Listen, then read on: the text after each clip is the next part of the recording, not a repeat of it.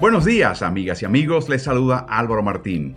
Bienvenidos a El Madrugador de la NFL, el podcast periódico de Ritmo NFL que te cuenta, mientras despiertas y desayunas o vas camino al trabajo, todo lo que está sucediendo en la temporada 2021 de la NFL. Cada mañana después de una jornada de liga, me encuentras bien temprano en tu plataforma de podcast favorita, analizando todo lo que esté sucediendo en la liga Recuerda, lo puedes hallar bajo el nombre de Ritmo NFL.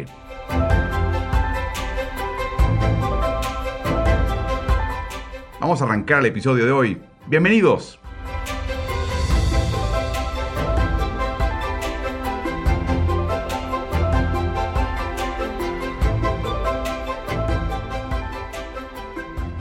Bienvenidos al podcast de Ritmo NFL, el madrugador de la NFL. Les saluda Álvaro Martín. Bueno, estamos en el quinto cuarto, ¿no? Estamos ya en la mañana después del Sunday Night, que de hecho prácticamente el partido se acaba de terminar. Un retraso de hora y 10 minutos en el descanso, en el medio tiempo, por una serie de tormentas, células de, de mal tiempo que se posaban sobre el área de Kansas City y que era una franja tormentosa que no pasaba de costado por Kansas City, sino que era como un tren que estaba viéndole por encima a Kansas City. De hecho, la lluvia continuó y de hecho los truenos y los relámpagos también continuaron después de haber terminado el partido.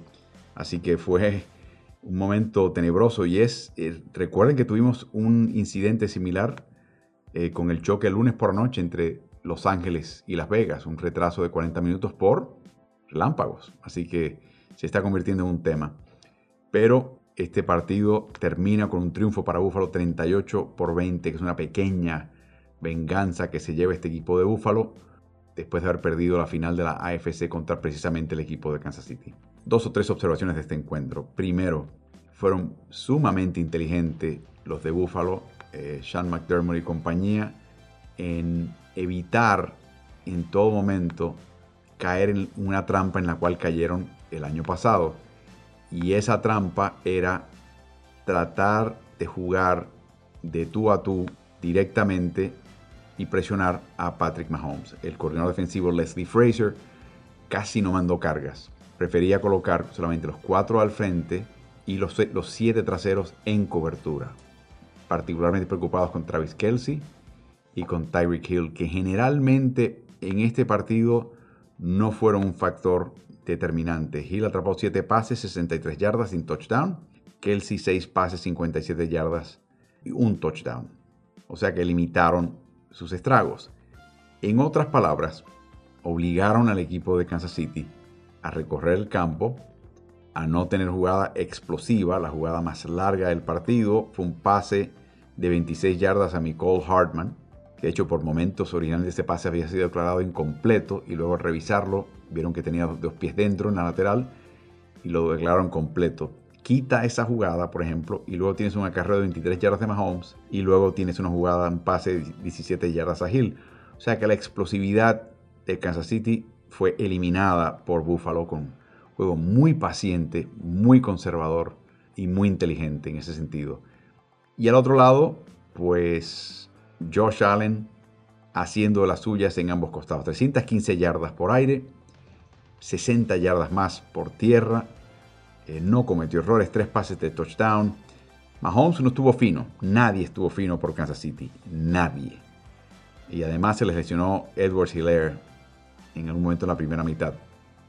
Así que fue un partido verdaderamente para el olvido.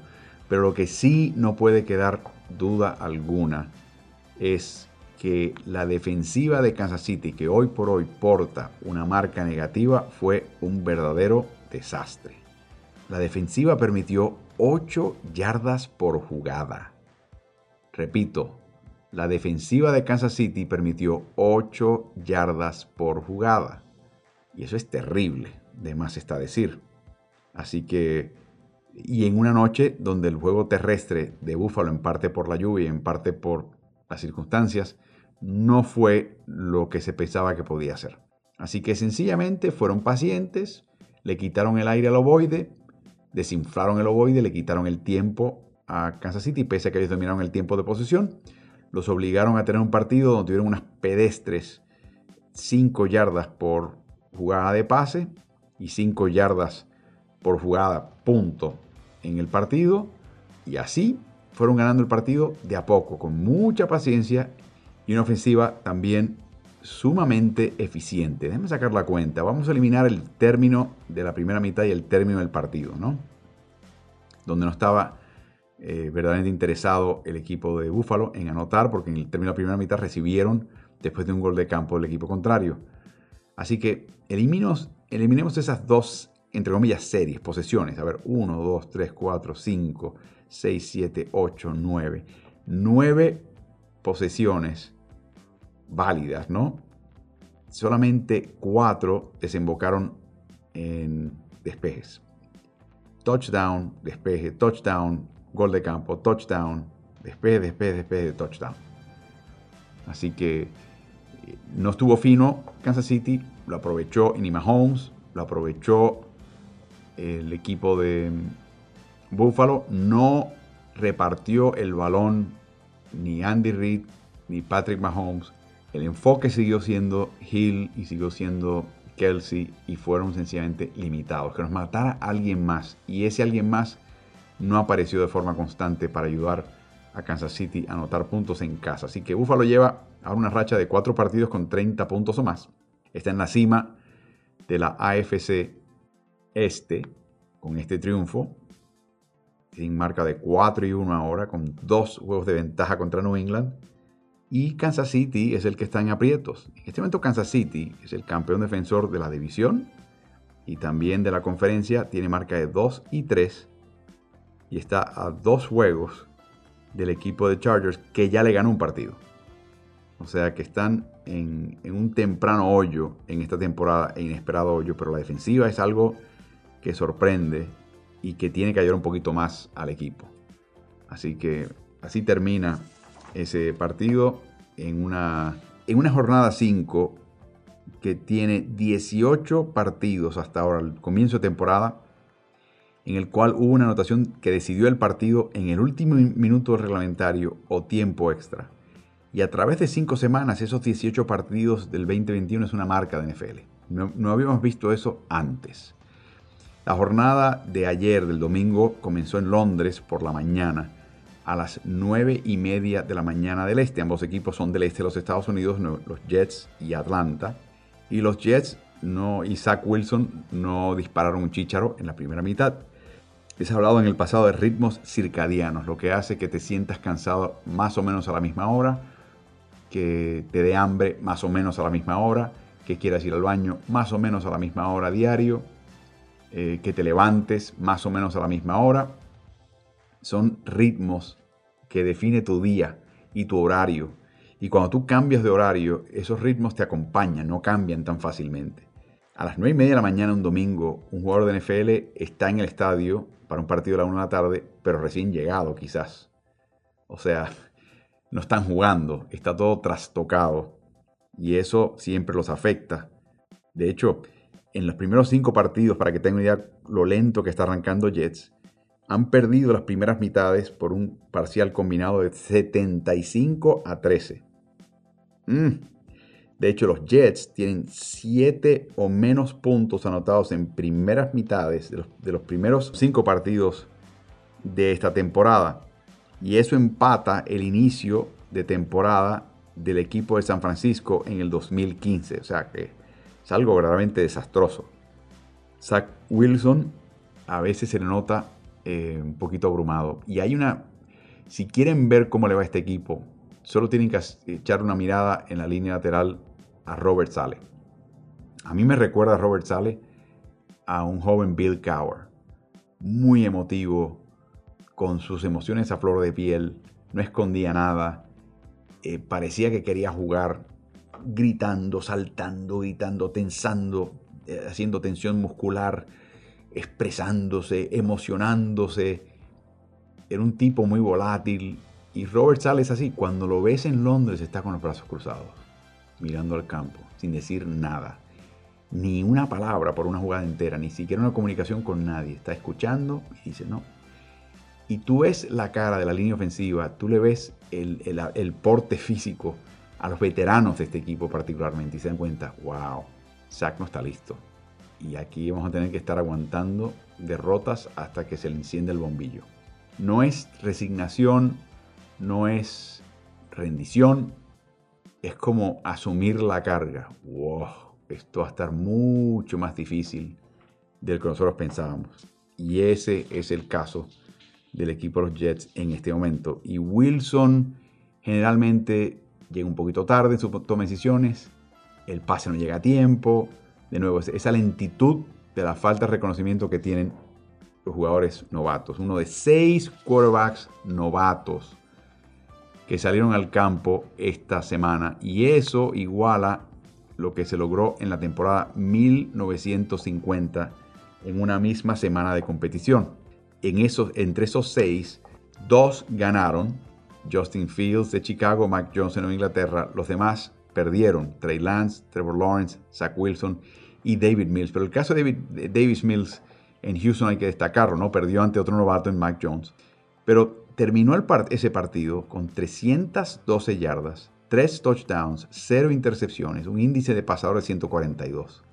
Es el primer mariscal novato que logra 300 yardas o más, 3 touchdowns o más y un índice de pasador de 140 o más en un solo partido en la historia de la NFL y perdió 25 por 22 ante Mike Jones y New England. Muchas personas dicen, ¡Boh! ¿Qué clase de partido más flojo tuvo en Inglaterra? ¿Cómo es posible que contra el sotanero Houston tuvieron que ganar de panzazo apenas? Y de hecho en un momento estaban perdiendo por 13. Y la razón es muy sencilla. Inglaterra tenía a cuatro de sus cinco linieros ofensivos titulares fuera. Pídele a cualquier equipo de NFL. A cualquiera. Pídele a los invictos Arizona Cardinals que elimine a cuatro de sus cinco titulares en la línea y coloque refuerzos a ver qué pasa. Y contra eso tuvo que batallar eh, Davis Mills y el equipo de Houston. Así que es una derrota muy gallarda.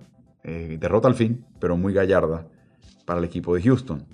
Y un resurgimiento importante para un equipo de New England con Mac Jones como quarterback, que tiene otro resurgimiento y que quizás si Nick Folk convierte una patada, le ganan a Tampa Bay y tenemos otro resurgimiento más y la historia de él es distinta. Así que está en ese momento de tratar de definir la temporada.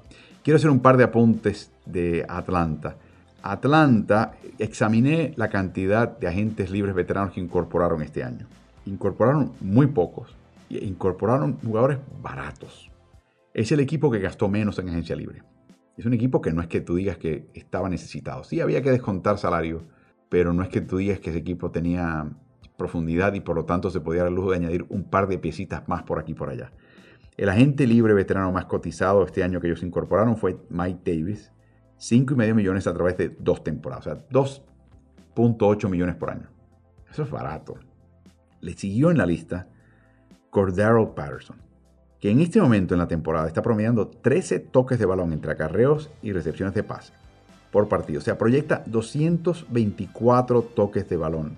Su marca personal previa fue cuando estuvo con Chicago el año pasado con 85. 85 toques de balón y este año proyecta 224 una explosión de su parte. Y de nuevo, cuando se escriba la historia, este será una nota bien pequeñita al calce, pero qué equipo y qué entrenador en jefe lo convirtió de ser un devolver de patadas, un receptor ocasional, a un corredor, Bill Belichick, New England Patriots. Eh, ahí vino el cambio, hace como tres temporadas, cuando estuvo con Inglaterra y lo utilizaron en esa función primordialmente. Así que vieron eso en él y Chicago y ahora Atlanta se beneficia. ¿Y de qué manera? La línea ofensiva de Atlanta es verdaderamente, hay que destacar un par de cosas. Es liviana. El jugador más pesado es Jalen Mayfield, 145 kilos y 320 libras. Los demás pesan menos de 309 libras, o sea, 140 kilos. Grupo joven, atlético, da la impresión que tienen una onza de grasa, aunque la tienen yo no recuerdo ver una línea en esa, eh, en esa forma física. Es casi, casi como si tuviera cinco alas cerradas en la línea. No exactamente, son un poquito más grandes, pero estás casi, casi pensando en esa manera. Qué atléticos son. Qué... no ves una panza, no ves un rollo de grasa. Están en una forma física impecable y son jóvenes. Y han protegido hasta ahora bien a Matt Ryan. Pero en la segunda mitad, el ser liviano le pasó factura cuando ya los Jets empezaron a tomar la medida. Y fue que ahí empezó un poquito el acercamiento de los Jets a este partido. Así que eh, quería destacar eso porque es notable. Y por último, este partido quiero destacar el caso de Hayden Hurst, porque es la semana de, tomar conciencia de enfermedades mentales. La Alianza Nacional de Enfermedad Mental en los Estados Unidos hizo una investigación y publican estos datos. Uno de cada cinco estadounidenses enfrenta algún tipo de enfermedad mental. Uno de cada 20, o sea, el 5% de todos los ciudadanos de los Estados Unidos enfrenta una enfermedad mental seria. Uno de cada 20. El 18% de los hispanos adultos en los Estados Unidos enfrentan algún tipo de enfermedad mental. En el caso de Hayden Hurst, cuando estaba jugando para la Universidad de South Carolina, estaba tan deprimido que una noche bebió para emborracharse, ingirió píldoras para tratar de noquearse y luego trató de hacerse daño con una cuchilla y se hizo varios cortes en su cuerpo. Su compañero de equipo y de cuarto lo llegó al cuarto y lo halló sangrando. Lo llevaron inmediatamente al hospital, donde se dieron cuenta que se trató de suicidar y trató de hacerse daño. Y aparte de curar las heridas y, vendarlo, y, darle suero y, y, todo ese tipo de tratamiento médico, al mismo tiempo lo esposaron a su cama por 72 horas para evitar que él se hiciese más daño. Ahí comenzó la parte pública de su enfermedad de depresión clínica y profunda, que ni siquiera sus padres y su hermana habían captado. Así que ese proceso le ayudó a superar ese incidente, entender lo que estaba viviendo y poder lidiar con la vida, sus obstáculos, sus reveses y sus dificultades con mayor ecuanimidad. Porque de eso se trata. ¿no? la persona que se deprime eh, tiene quizás una proclividad, una, mayor capacidad para hacerlo, eso no se entiende perfectamente. Es un proceso químico en el cerebro, pero no, nadie sabe exactamente cómo todo esto funciona y cómo se soluciona. Pero lo que sí eh, ves es una persona que llega un momento que mentalmente piensa que está mejor retirándose de la vida de alguna manera u otra, como hasta el punto de Hearst que piensa hasta quitarse la vida para eliminar el dolor que están sintiendo. Destaco todo esto porque es importante que entendamos que si no es uno, es un familiar, es un amigo o es una persona con la cual trabajas que está actuando un poquito de forma errática y que, como en el caso de Hayden Hurst, ni la familia se había enterado. Y es importante que este tema se hable, que la persona tenga la capacidad de expresar lo que siente y por, y, por qué se siente así. En el caso de Hurst y muchas personas con depresión, por lo que yo he visto, son personas que se autofustigan, son sumamente críticas consigo mismo. Y menciono todo esto porque el domingo pasado, ayer a las 9 y media de la mañana, eh, tuvo un partido para el olvido. Inclusive anotó un touchdown y el momento que cruza el plano y ya anotan el touchdown, le dan un golpe y se le zafa el, el balón. Aparte tuvo dos balones sueltos. Uno ya en, lo profundo del territorio del equipo de Jets. O sea que ya el libro está escrito que a Hayden Hurst, una vez atrapa el pase, una vez tiene el balón, no se aferra a él y con un buen golpe bien colocado se le zafa el balón más fácil que, que a cualquier otro. Y y recuerdo después del balón suelto en lo profundo del territorio Jets que él va a la banca. Y digo, uy, esta es una persona que padece de depresión y que posiblemente ha sido súper autocrítico y se ha fustigado mentalmente por cualquier error o situación previa. Y ves que están los entrenadores con él y digo, ¿cómo tú manejas una situación con un jugador con ese historial que acaba de cometer un error? ¿Qué le dices? Le gritas, lo criticas, te conviertes en otra voz que lo fustiga o sencillamente le haces una serie de preguntas muy técnicas y cambias el tema pensando que esto va a pasar. O sea, ¿qué haces? ¿Qué haces? Y verlo jugar fue algo verdaderamente interesante. Así que lo menciono porque es, la semana de conciencia acerca de, enfermedades mentales que de alguna manera u otra nos afecta a todos. Hay personas que pueden estar actuando de forma errática y tú ni te das cuenta por qué. Quizás tengan un trastorno eh, de obsesión compulsivo, quizás tengan algún tipo de síndrome de estrés postraumático. ¿Sabe Dios? Uno nunca sabe. Uno nunca sabe. Y a veces uno hasta se mofa y se ríe de personas que actúan de una manera un poquito extraña. Y no sabes lo que está detrás de eso. Así que eh, lo, traigo el caso de Hayden Hurst porque es público y porque es parte de esta semana de conciencia y creo que es algo muy importante que todos reconozcamos. Pasemos al partido de Miami y Tampa Bay. Una soberana paliza por parte de los Buccaneers, 45 a 17. Tom Brady con un noveno partido con cinco pases de touchdowns o más, cero intercepciones. De esos nueve partidos con cinco pases de touchdowns o más, cuatro de ellos tras los 40 años de edad. Me quedé pensando, ¿cuánto le queda en el tanque a Tom Brady? Tom Brady dijo que él quería por lo menos jugar dos temporadas más. Fue el año pasado que ganó el campeonato y este año. Su contrato termina al término de este año.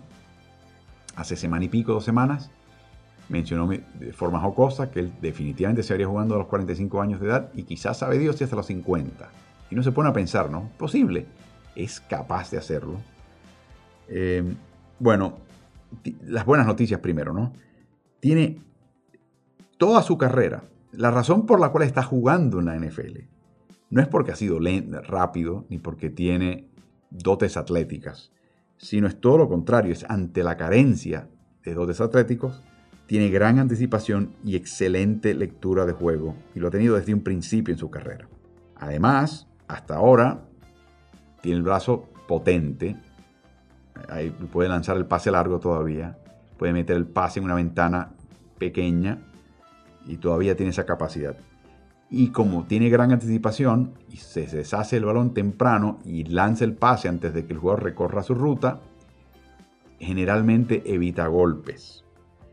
El otro elemento a su favor en el caso de Tampa Bay es su línea ofensiva. Donovan Smith tiene unos 6 años en la liga, selecciona la segunda vuelta. Ali Marpet, lo mismo, segunda selección global.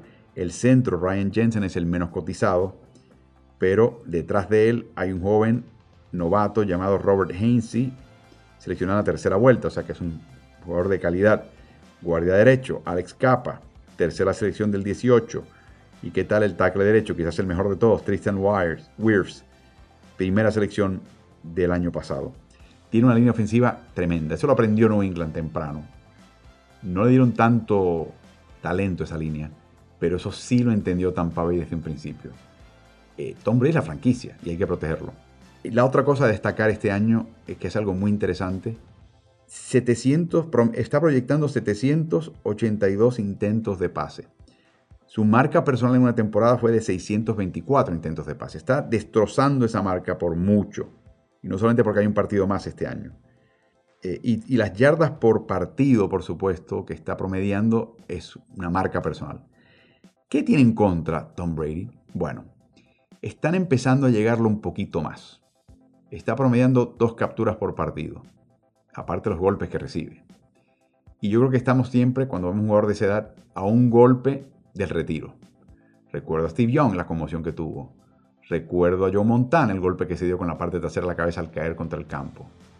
Troy Aikman, jugadores que se dieron una serie de golpes, Tony Romo, y decidieron, ¿sabes qué? Mi salud es más importante que yo tratar de perseguir algo más, y me, me conmocioné porque ya estoy un poquito viejo, un poquito lento, ya no tengo la facultad de asegurarme mentalmente que me quiero ir.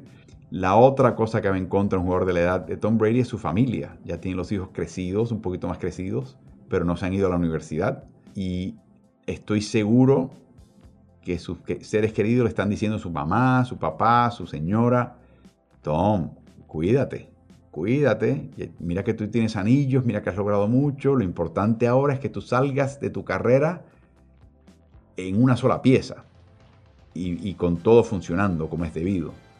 No vale la pena que te arriesgues por todo lo que has logrado y por todo lo que te queda en tu vida. Así que todo eso va en contra de él. Su porcentaje de pases completados está empezando a caer. los últimos años. Es imperceptible. Sus yardas por intento, que debería aumentar dado el sistema de Tampa Bay, está un poquito menor. O sea que está intentando esos pases que les mencionaba sin completarlos tantos, tantos como antes. El brazo sigue ahí, pero no siempre. No siempre. Y esa erosión apenas la nota. La notas. El tema finalmente para decidir lo que les menciono de Tom Brady es lo siguiente. Hoy por hoy Tom Brady le saca una ventaja importante al resto de los quarterbacks en la liga. El año que viene esa ventaja se va a achicar, porque él no va a estar al nivel de este año, ni al del año pasado, y porque los demás quarterbacks mejoran. Al año siguiente el margen va cayendo, y en algún momento él va a estar entre los mejores quarterbacks. De hecho, se puede decir eso ahora si quieres incluir ahí a, un Aaron Rodgers o un Russell Wilson, por ejemplo, o como está jugando últimamente eh, Dak Prescott. Pero elimino los primeros dos, a Rodgers y a Wilson, que tienen esa capacidad de meter un pase, que pueden hacer todo tipo de pase y tienen gran dominio de la situación. Cuando Tom Brady deje de sacarle ese margen de ventaja, se convierte en uno más, sigue siendo un gran quarterback de la NFL, pero no el mejor y no el mejor por mucho, por un margen.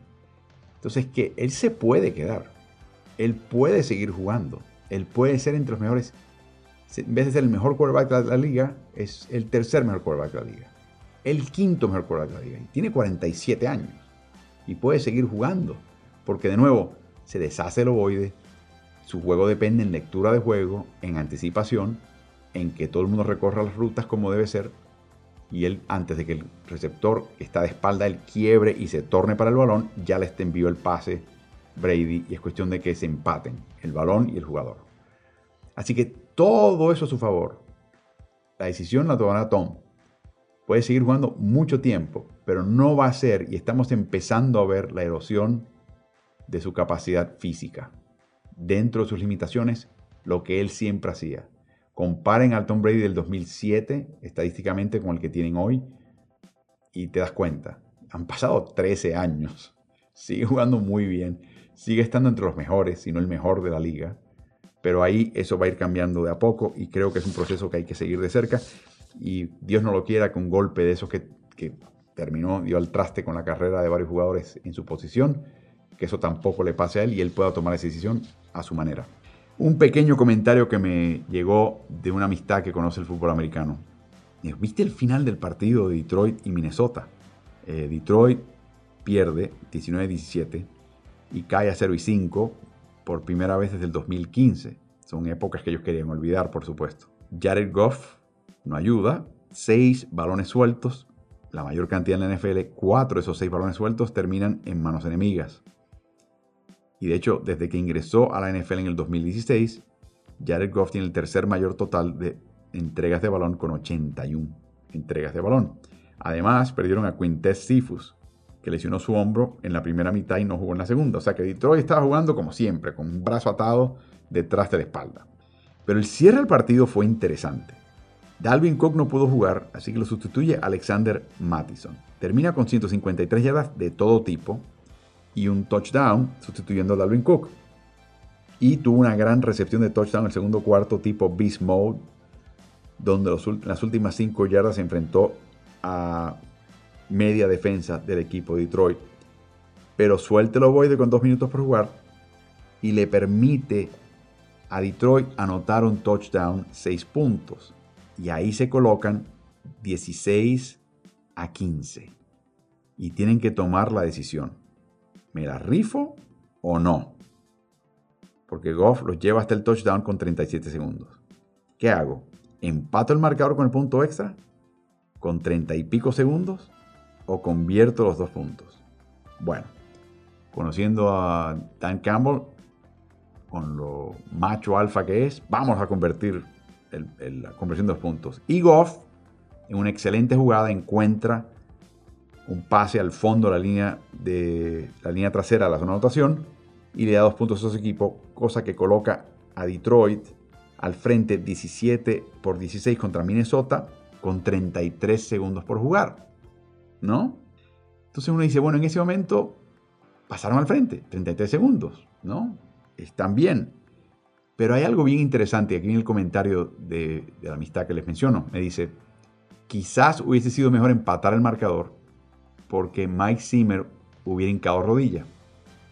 Lo que sucede es que al perder por un punto, se quita el freno de las gringolas Mike Zimmer. Elimina quizás el freno que hace que este equipo no sea un equipo de proyección más alta en la NFC. Y es un conservadurismo nato, medular, que tiene Zimmer y se refleja en su equipo. En vez de arrodillarse y buscar la prórroga, empiezan a pasar, a pasar, a pasar, a pasar, se tornan agresivos.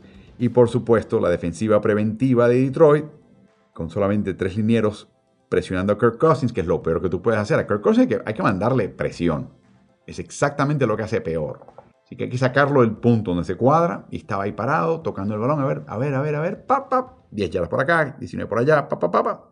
Y de esa manera lograron un gol de campo de Greg Joseph de 54 yardas y chao, se acabó el partido. Vuelve a perder Detroit. La pregunta es, ¿debió haber buscado el empate y rifársela en la prórroga? ¿O debió haber sencillamente ganado?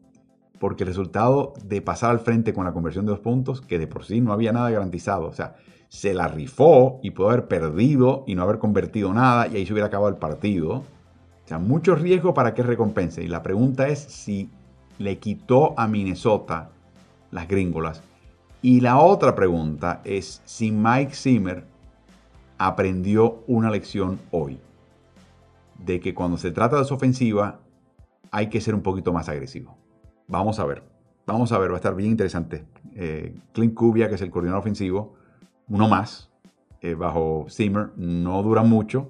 Y yo creo que el cambio hace que el que llegue sea extraordinariamente cauteloso y no se tome un riesgo. Así que ha creado esa cultura así. Me pregunto si este partido despierta algo en Minnesota. Un reconocimiento de que de, de Zimmer de que deja que esta gente corra la ofensiva y vamos a tomar un par de riesgos porque si no, no vamos a ganar. Quizás lleguemos a playoffs, pero ahí nos quedamos. Bien interesante ese pequeñísimo detalle. El choque entre Dallas y los gigantes, bueno, ¿qué quieres que te diga? Cambios a granel en la línea ofensiva para Nueva York y además pierden a Daniel Jones con una conmoción, Kenny Golladay con un problema en la rodilla y Saquon Barkley con una torcedura de tobillo izquierdo. Pero aquí viene el tema que quería tocar de este partido. Cuando tienes un quarterback joven, novato, tratas de colocar un quarterback veterano y comprobado a su alrededor. Usualmente muy viejo ya, para que el jugador joven no lo vea como amenaza y el tipo de quarterback que repasa las jugadas con el jovencito, le, explica, le está diciendo cómo prepararse, cómo llegar a tiempo, cómo vendarse, todos los pequeños detalles. Y el joven va absorbiendo esos detalles y va se convirtiendo en alguien que recién llegó al edificio, en alguien productivo para el equipo. Pero hay otro tipo de quarterback que yo quiero destacar ahora y equipos que tienen que entender esto. Y es el quarterback joven, no novato, pero tampoco establecido. Y en Nueva York tienen a uno, se llama Daniel Jones. Es exactamente el prototipo de lo que estoy mencionando. Estoy tratando de ver si hay otro. Quizás puedes hablar de Sam Darnold en Carolina. Quizás. Eh, déjame sacar la cuenta. Jalen Hurst para mí, como si fuera un novato. Eh, quizás Darnold lo más cercano. ¿sí? Ni hablar en Houston que está totalmente deshecho de nuevo, Tango Bailoa, yo considero en Miami que es como si fuera un novato. A ver, quizás Herbert, pero ya Herbert ha, excedido expectativas. Y, y ya, para hablar. Estoy hablando de quarterbacks que son jóvenes, que no son novatos, pero que tampoco son estrellas. Y Daniel Jones es uno de ellos. Cuando tienes un jugador así, ¿quién tienes que buscar de reserva? En caso de que se lesione o sea ineficaz. O sea, David Gettleman, el gerente general de Nueva York, pensaba que Daniel Jones era su caballote. De verdad. Estaba tan seguro que le iba a ir tan bien que no le hacía falta un reserva de mayor calidad porque se gastó 1.1 millones en contratar a Mike Lennon. Y hoy Mike Lennon fue un desastre. Una noche, una tarde para el olvido. El domingo, un, desastre. Intercepciones de todo tipo, eh, malas decisiones, fue algo notable. Anotó su equipo el primer touchdown con Booker inmediatamente después de la lesión de, Jones que los llevó a la línea de gol y luego, ¡ah! Desastre. Y les costó el partido. Y termina siendo una paliza. Así que cuando tienes un partido como este, obviamente Mike Lennon se siente muy mal y quiere que la tierra se lo trague y desaparecer porque se siente que está defraudando. Pero el que tomó la decisión de, emplearlo le tiene que responder a los dueños, a los propietarios. Y, Mike Lennon es tu, tu, solución, de verdad. ¿No? En una división donde, no sé, quizás ganar un partido por aquí y por allá te puede dar quizás la oportunidad de ganar la división o meterte con un equipo de comodín.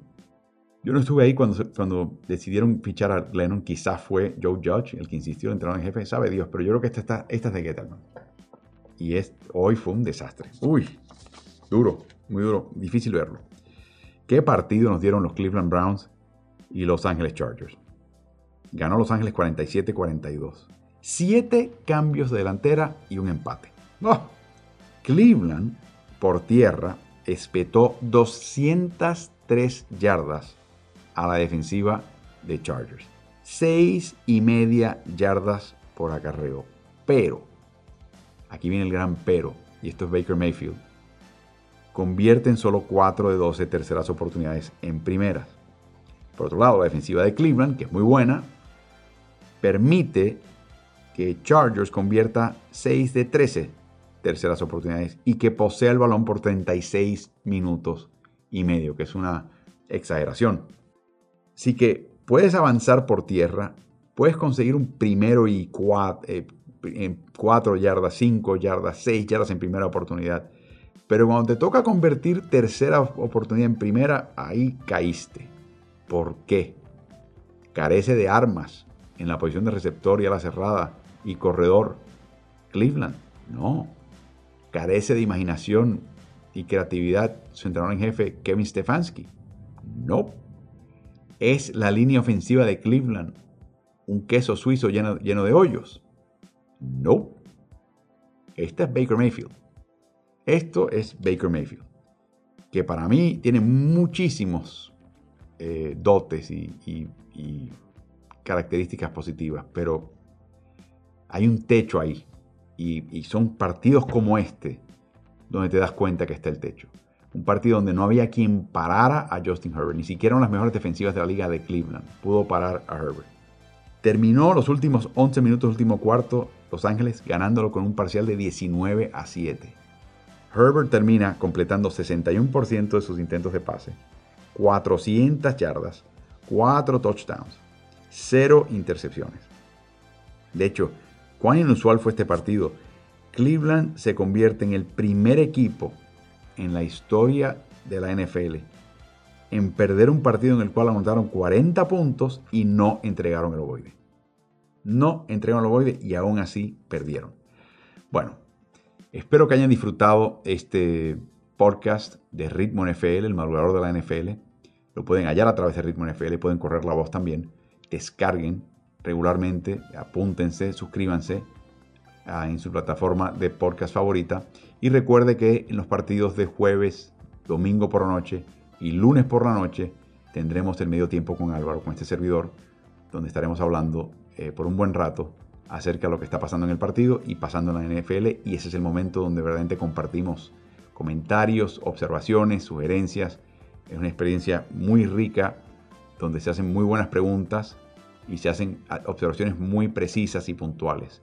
Así que espero que nos acompañen, disfruten su día y nos veremos tan temprano como en 24 horas con otro madrugador de la NFL, el podcast de Ritmo NFL, a sus órdenes.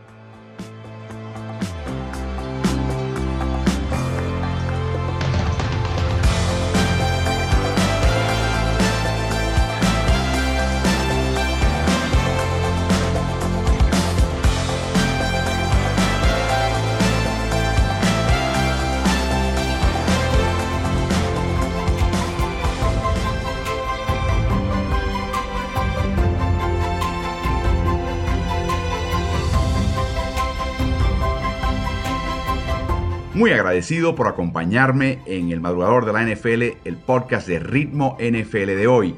Si te gusta este podcast, acuérdate de calificarlo en la plataforma en la cual nos estás escuchando. Quiero invitarte también a que sigas Ritmo NFL, no solamente en tu plataforma de podcast favorita, pero también en Facebook, en Instagram y Twitter, y a que veas mis videos en el canal de YouTube, el que vas a hallar bajo el nombre de Ritmo NBA-NFL. Así que suscríbete y te espero en el próximo episodio.